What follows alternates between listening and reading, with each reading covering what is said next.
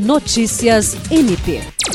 A Procuradora-Geral de Justiça do Ministério Público do Estado do Acre, Cátia Regiane de Araújo Rodrigues, recebeu nesta quarta-feira, dia 28, a visita institucional do deputado estadual Wagner Calegari. O parlamentar veio entregar um convite ao MPAC para participar da primeira Assembleia Popular com os trabalhadores terceirizados do estado do Acre. A Assembleia Popular tem como finalidade ouvir reivindicações e necessidades laborais da classe trabalhadora, bem como debater possíveis melhorias.